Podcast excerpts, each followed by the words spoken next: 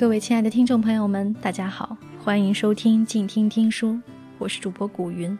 在今天的节目中，让我们仍旧一起来继续阅读选自作者柴静《看见》一书中的第五章：我们终将浑然难分，像水溶于水中。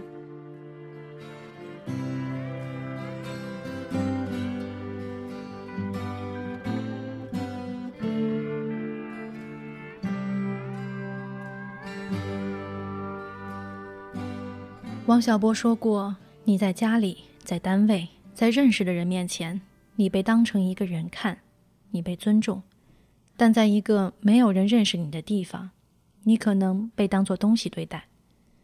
我想在任何地方都被当成人，不是东西，这就是尊严。”有人半开玩笑半挤兑地说：“你们这么拍黄赌毒，再下去的话，就该拍同性恋了。”我说。确实要拍他们了，他愣一下说：“这节目我看都不要看，恶心。”旁边有人听到了，脱口说出：“你要去采访同性恋患者啊？”有朋友说他喜欢《费城故事》里律师事务所的那个合伙人，他可以那么得体的把那个感染艾滋的同性恋开掉。他看了看我说：“每个人都有选择的权利，你不能去要求别人宽容。”我问。你理解他们吗？怎么不理解？他说，曾经有一个同性恋男子向他表白，他从此再不理这个人，就是觉得恶心。为什么你会觉得恶心？反正从小的教育就是这样。他可能不太愿意多谈这个话题，脸转过去了。同性恋者就这样隐身在这个国家之中，将近三千万人。这个群体之前从来没有在央视出现过。我可以对别人说我是艾滋病毒感染者，但是我不能说自己是同性恋者。二十一岁的大伟说，在感染艾滋的人里头，有血液传播的、吸毒的，还有嫖娼的，同性恋是最底层的，最被人瞧不起。医生问起，你就说是找了小姐。张北川教授对已感染艾滋要去看病的同性恋者说：“他担心会有麻烦。”他是中国对同性恋研究最早、最有成绩的学者。他的话不多虑。我在青岛见到一个男孩子，他说他有过两百多个性伴侣，患性病后从外地来治疗，当地医院的医生知道他的同性恋身份后拒绝医治。医生说：“妓女可以治。”就不能给你治，你不嫌丢人啊？你这种人在社会上将来怎么办？他在医生面前跪下了，没有用。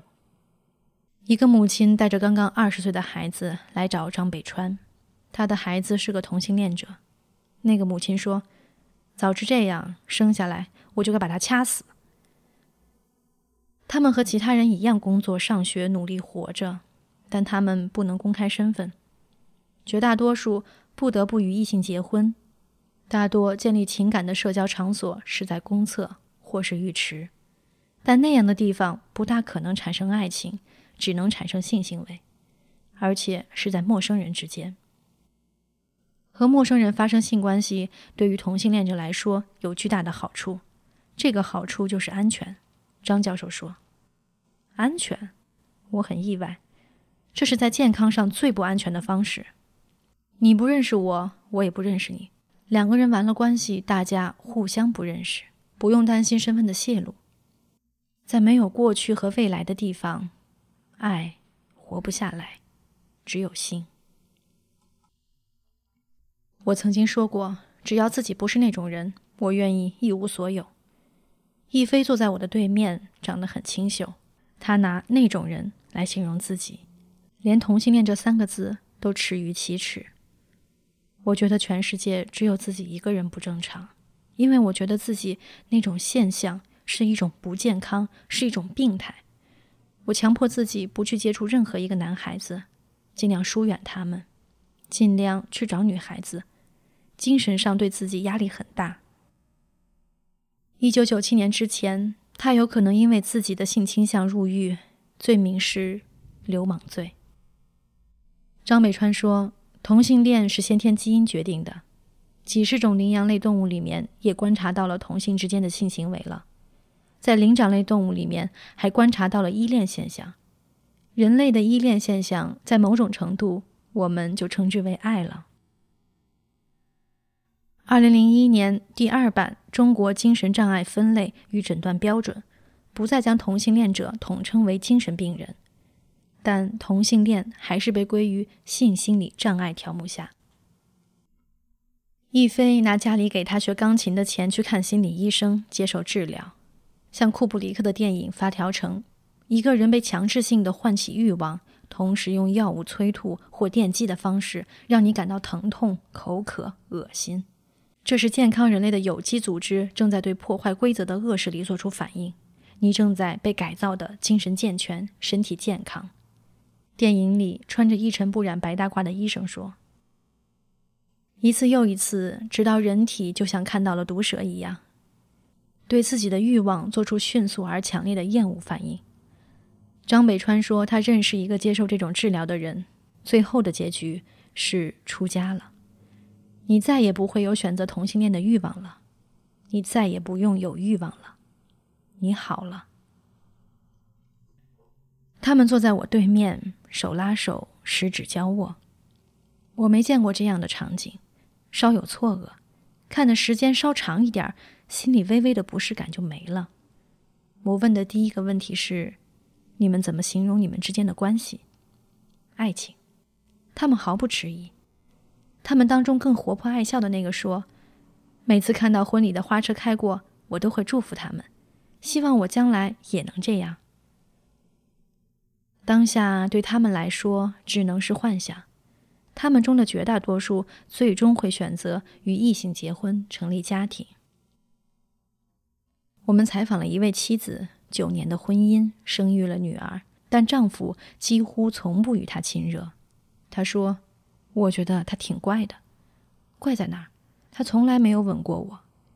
比如说，你想跟他很亲密的时候，你表达出他会有什么反应？我觉得他经常很本能的把身体缩成一团，很害怕、很厌恶的样子。厌恶。”他凄凉的一笑说：“对。”我停了一会儿，问。那你当时挺自卑的，就是觉得自己真是没什么吸引力了吧？从孩子三岁的时候，我就开始看心理医生。她的丈夫说：“等你到了五十岁，成为性冷淡就好了。”他们维持了九年这样的婚姻。她看到丈夫总是鬼鬼祟祟的，每次上完网之后，都把上网的痕迹清除掉。她当时以为他是阳痿。在上面查什么资料也不好意思问。后来有一天晚上，她半夜醒了，差不多两三点钟，看他还在上网。过了一会儿，他去睡了，他去把电脑打开一看，他上的全是同性恋的网站。他闭了一下眼睛，那一瞬间，我知道他百分之百就是。过了几天，他做了一些菜给他吃，趁他不注意的时候，过去拍了拍他的肩膀。说：“你承认吧，我知道你是同性恋了。”他当时就愣了，就是一瞬间，眼泪哗哗往下流。晚上，他突然听到楼上好像有什么东西掉下来了，我以为他自杀了，拔腿就往楼上跑。我当时想，我什么都不要，只要他能活着就行了。他上楼后看到阁楼上灯全部都灭了，他一个人躺在那个地方，我就很难过。一下子扑在他的身上。浓重的黑暗里，他用手一摸，他满脸是泪水。他们抱在一起哭。他当时就说：“我这个人不应该结婚的，我伤害了一个女人，这是我一辈子的痛。”他说：“我恨他，我也很可怜他。”我说：“从你的描述当中，我想象你丈夫内心的经历，他过得也很痛苦。”他说。他每天都在伪装，每次我跟他一块儿，要是参加个什么应酬的，他都拼命给大家讲黄色的笑话，给人造成的感觉，他这个人特别黄，特别好女色。他每天很累，不停的在伪装自己。我问过亦菲，你们为什么还要跟女性结婚？他说有个朋友说过，我父母宁愿相信河水倒流，也不相信有同性恋这个事情存在。很多同性恋者只能在浴池和网上寻找性伙伴。我们对浴室的经营者的调查显示，这种方式中主动使用安全套的人非常少。一个提供性服务的男性工作者说：“多的时候，一天他大概与四五个人有性接触，大部分顾客都有婚姻。”在这个状况下，如果他从这个群体中感染了疾病的话，就意味着，他说，传播给他的家人。大卫是发生第一次性关系之后就感染艾滋的。你为什么不用安全套？我问他。我连安全套都没见过。大卫说。他在做爱前像每个稚嫩的孩子一样，我以为只是亲吻和拥抱。他鼓起勇气说，声音小小的。没有人告诉他什么是安全的，怎么避免危险。就算他知道，他说也不敢把安全套带在身边，怕被人发现。公开同性恋身份的北京电影学院老师崔子恩说：“安全套对果人来说意味着性，而不是安全。”采访结束的时候，张北川送了我们每人十个安全套和一本宣传册。我当时提的是一个敞口的包，没有拉锁。到了吃饭的地方，没有地方放包，我把它放在椅子上，用背靠着，身体紧张地压了又压。结果，服务员经过时一蹭，这只可恶的包就掉到了地上。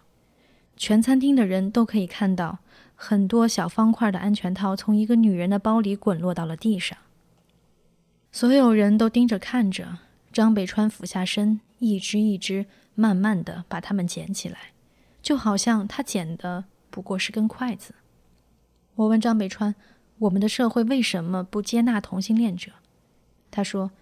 因为我们的性文化里把生育当作性的目的，把无知当纯洁，把愚昧当德行，把偏见当原则。他前前后后调查过一千一百名男同性恋，他们百分之七十七感到极度痛苦，百分之三十四有过强烈的自杀念头，百分之十自杀未遂，百分之三十八的人遭到过侮辱、性骚扰、殴打、敲诈勒索、批判和处分等伤害。每年自杀的那些同性恋者，他们就是心理上的艾滋病患者，心理上的绝症患者。这个绝症是谁给他的？不是艾滋病毒给他的，是社会给他的。崔子恩说：“我问，有一些东西对同性恋者来说比生命还重要吗？对，是什么？爱情、自由、公开表达自己身份的空气、空间。假如不能提供呢？”不能够提供这种压制，这种痛苦、绝望就会一直持续下去，就会成为社会的一个永远解决不了的痼疾。拍摄的时候，男同事们很敬业，对采访对象很客气，但与往常不同，一句不多说。吃饭的时候也一句议论都没有。我跟老范私下不免猜测他们怎么想的，他们都笑而不语。小红说起当年遇到过一个同性骚扰，那个感觉，他这样的老好人也皱了下眉头。我说我在电视台工作时，同事对我说，对面有人拿望远镜在看我，一抬头，那人从对面窗口闪开了。我下楼吃饭，又是这个人，闪到花丛背后，是个短发女人。我也有不适，不是因为她是女性，而是被窥视之感。一个人对性和爱的态度，不在于男男女女男女，只在于这个人本身。我采访那对男性情侣的时候，两位男性手握手谈了很久。余光看到小红和老范正在一边传纸条，我以为他们是反感这两个人，听不下去采访。后来，他把小纸条抄在电脑里发给了我。老范说。你现在怎么理解男同性恋呢？小红说：“我不相信快感之于同性和异性之间有什么差异，一样的欲望。”老范说：“我和柴静昨天晚上也还讨论来着，但有一点仍是坚持的：性应该是有美感的。过于放纵与挥霍的性，多少让人觉得有些猥琐。完全脱离了爱，岂不是又退化成了动物？”小红说：“同意你们的观点。”当饥渴都解决不了，又何谈精神上的失意？归根结底，没有一个宽容的制度可以海纳五光十色的生存状态，让人自由的爱吧，越自由越纯洁。录制节目时，大伟坚持要以本来面目面对镜头，这让我很意外。我们的习惯是用隐身的方式来保护这样的采访对象。他是同性恋者，也是艾滋感染者。我认为他需要保护。不，我不需要。他说：“你为什么要这样做呢？”我认为他太年轻了。你知道自己会付出什么代价吗？知道。他很肯定。那你为什么一定不用保护性的画面处理呢？他的眼睛直视镜头，笑容爽朗。因为我想告诉大家，我是个同性恋，我想和每个人快乐的生活在一起，我想得到真爱。是，这并不无耻。亦非是舞者，采访间隙立即拍他跳舞，他面部需要保护，只能拍影子。投射在墙上的巨大剪影，变形、夸张、用力跳起。又被重力狠狠扯下。现场没有设备，放不了音乐，他只是听着心里的节奏在跳。老范在节目最后用的就是这一段舞蹈，他配上了张国荣的《我》，那是他在公开自己的同性恋身份后的演唱。这个片子送审的时候，我们原不敢抱指望。这是二零零五年中央电视台的屏幕上第一次出现同性恋的专题。他们正视镜头，要求平等。审片领导是孙冰川，老北大中文系的，银白色长发披肩。我给他添过无数麻烦，他一句怨言和批评都没有。他不见得赞成，但他容忍。我和老范做中国音乐学院招生内幕，三个学生遇到不公正对待，导致落榜。这期节目播出压力大。采访时需要乔装打扮，戴上帽子、眼镜，藏好摄像机进学校拍摄。审片时，我、曹姐姐、老范三个姑娘一起去。我刚从西北出差回来，专门烧了条孙总家乡的烟，坐在边上递烟倒水，生怕他皱眉头。他听到学生拉二胡的时候，随口说一句：“这曲子是《江河水》啊。”老范劈手按了暂停的钮，盯着他。眼里是赤裸裸的惊喜，您懂得真多。他早看出来我们的用意，莞尔一笑。看完节目，他让停下袋子，把烟点了，就问了一句话：“这个节目播了，能不能改变这三个孩子的命运？”能。他再没多说，在播出单上签了字。但是同性恋这一期，我连陪着去审的勇气都没有。这一期通不通过，不是改几个段落或者放一放再说，就是一眼之下播还是不播。我一直攥着手机等结果，一直等到老范的短信，过了一字未改。孙总从中宣部新闻局调到央视第一天，人人都在观望，他没说什么，大会上只笑眯眯引了句苏东坡的诗：“庐山烟雨浙江潮。”味道千般恨不消。他退休的时候，我在留言簿上写了这首诗，送还他。我和赵铁林很长时间没有联系，有天朋友说起，才知道二零零九年他已经去世了。我半天说不出话。当年他给我一张名片，名字上有一个黑框，别人问他就笑。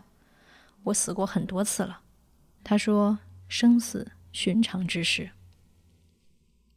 赵铁林出生在战场上，寄养在乡下。文革中母亲自杀，他去矿山挖矿。从北航毕业后，做生意失败，在海南租处就是三陪女住的地方。一开始也有文人心理，想找个李香君或者杜十娘之类的人，满足旧风尘的愿望。后来发现根本没那回事儿，老老实实的给他们拍美人照，一张二十块。养活自己。他们知道我是记者，我靠拍照片吃饭，他们靠青春吃饭。你也别指责我，我也不指责你，能做到这样就行。我如实告诉他们我的目的，这对他们来说就是尊重。他们知道我不会扭曲他们。有人认为他的照片伤害了他们，或者在关怀他们。无所谓伤害，也谈不上关怀。他说：“当他们认为你也是在为生存而挣扎的时候，咱们就是平等的了。”六十年间，他颠沛流离，临终前住着四十五平方米的房子，骑着自行车来去。他遇上了中国纪实摄影，也许是最好的时代。他也知道，选择这条路就是选择了贫困。看到他临终前的照片，我心里不能平静。他像他拍摄的人一样，承受命运施予自己的一切，不粉饰，也不需要虚浮的怜悯。生和死，苦难和苍老，都蕴含在每一个人的体内。总有一天，我们会与之遭逢，我们终将浑然难分，像水。溶于水中。我就是我，是颜色不一样的烟火。天空海阔，要做最坚强的泡沫。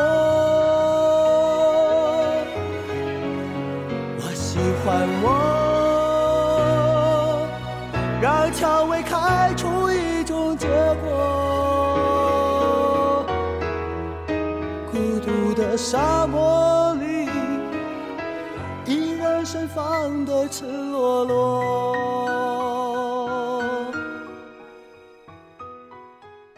感谢您收听本期的静听听书，我是主播古云。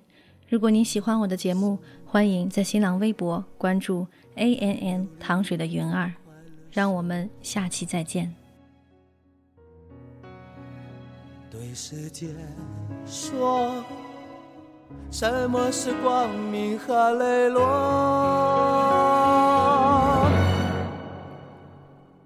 我就是我，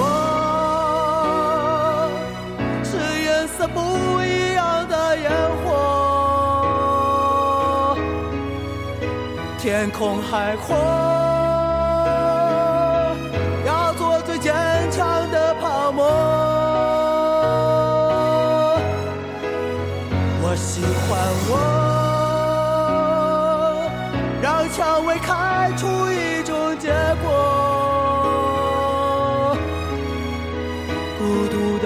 的